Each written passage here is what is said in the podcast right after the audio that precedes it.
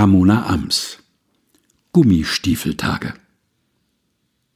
Und dann gibt es diese Tage, an denen man gerne Gummistiefel tragen würde, obwohl es nicht regnet.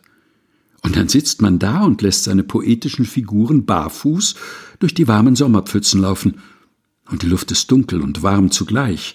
Und dann bekommt man kalte Füße, weil Buchstaben so schamlos sind, wenn sie lügen, und so wahnsinnig wunderbar schön dabei. Ramona Ams Gummistiefeltage. Gelesen von Helga Heinold. Aus dem Buch Manifest mit Vogel. Verlegt bei Books on Demand